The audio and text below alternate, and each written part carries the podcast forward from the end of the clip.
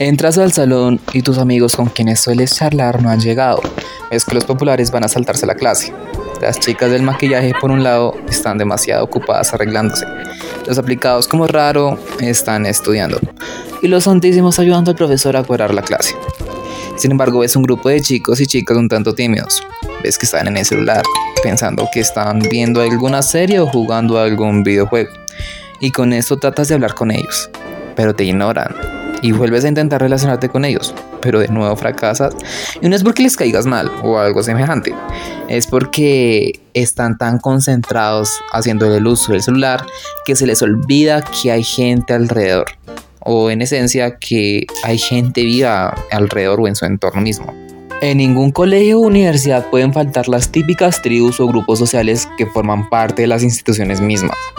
Las personas, incluyéndome, las encasillamos con nombres y apodos estereotipados que no dejan ver un análisis profundo de cómo es la realidad de estas sociedades, porque simplemente solemos nombrarlos como los bullies o los vagos, o en este caso los adictos al celular o gamers, sin ver la profundidad de sus situaciones. En este podcast hablaremos de los gamers, sus características más notorias, sus habilidades y debilidades y una breve descripción psicológica de su personalidad. Ves que en y durante la clase, este grupito con quien intentaste hablar antes de comenzar la clase, no le ponen atención a la misma, parecen estar distraídos o incluso un tanto ansiosos. Y no es sino hasta cuando acaba la clase que inmediatamente prenden sus teléfonos, y ya sea para jugar o estar pendiente de las redes sociales. Pero, ¿por qué esta extraña adicción? Para hablar de ello debemos recalcar que las personas que presentan adicción al celular son muy propensas a sufrir el trastorno por déficit de atención e hiperactividad, o en sus siglas TDAH. Esto pues si empeora puede provocar una homofobia, el cual es el miedo irracional de llevar a cabo actividades sin estar presente el celular o algún instrumento de uso tecnológico o social. Generalmente la razón de estas adicciones es por la necesidad de los jóvenes de tener respeto, estatus y poder. Esto pues se puede lograr publicando constantemente contenido multimedia en redes sociales o adquiriendo experiencia en algún videojuego, hasta el punto que tu círculo social te considere un maestro en ello. O estar pendiente de las últimas modas y tendencias para asumir que dicha persona se encuentra a la vanguardia. Y pues todas, como podemos ver, buscan la abrujación social por parte de los demás.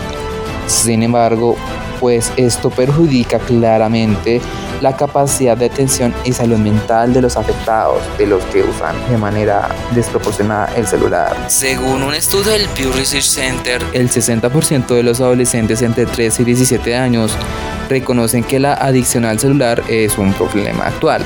Sin embargo, admiten no poder controlarse corroborándose en el hecho de que el 40% de ellos afirmaban que revisan sus teléfonos inteligentes apenas se despiertan. En ese mismo estudio, cuando se les preguntó qué sentimientos les generaban al no tener su celular a su alcance, el 42% dijo sentirse ansioso o con sentimientos de preocupación o angustia.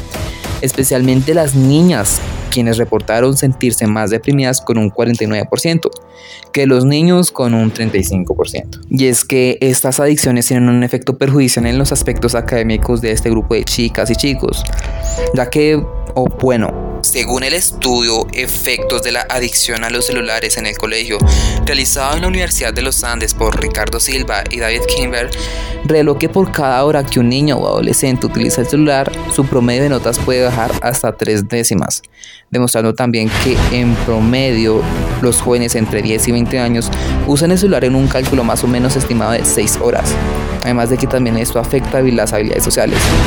Por lo general, las personas que pasan mucho tiempo en redes sociales o en el celular se les dificulta establecer relaciones interpersonales, afectando ya las esferas académicas, familiares, familiares o amorosas de sus vidas. Para identificar y no caer en sesgos o arquetipos acerca de un grupo o una persona que presenta una adicción al celular, debemos de tener en cuenta los siguientes indicadores. Por ejemplo, el phobing o la incapacidad de dejar el celular durante una conversación, pánico por quedarse sin batería, frustración o soledad por no tener cerca el celular o ira por no tener red.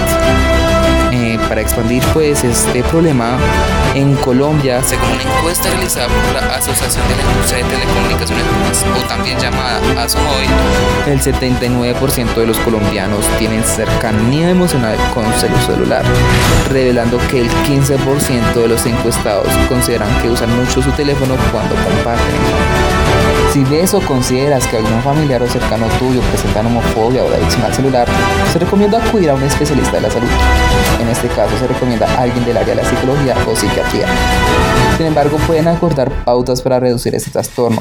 Por ejemplo, ya sea guardar el dispositivo cuando nos reunimos con otros, eliminar aplicaciones que suelen consumir parte de nuestro tiempo, encender o utilizar el móvil más tarde de comenzar el día, olvidar el cargador de vez en cuando, silenciar las notificaciones o evitarlo llevar al baño. Una vez que el trastorno se elimine, es posible ver las cualidades de estas personas que por culpa de esta adicción no se dejaban ver.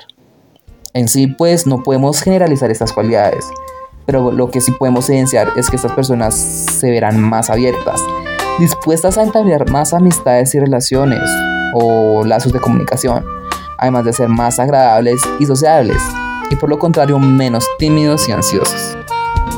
Y bueno, esto ha sido todo por hoy en la lonchera de sal. En el próximo episodio hablaremos de los héroes, aquellas personas dentro del curso que siempre alzaban la voz cuando veían alguna injusticia. Eran nuestros escuderos ante los profesores y sobre todo siempre eran nuestros consejeros. No olvides seguirme en redes sociales, en Instagram como Malevaro Royal Piso 22 y en TikTok como Malevaro22. Muchas gracias por su atención.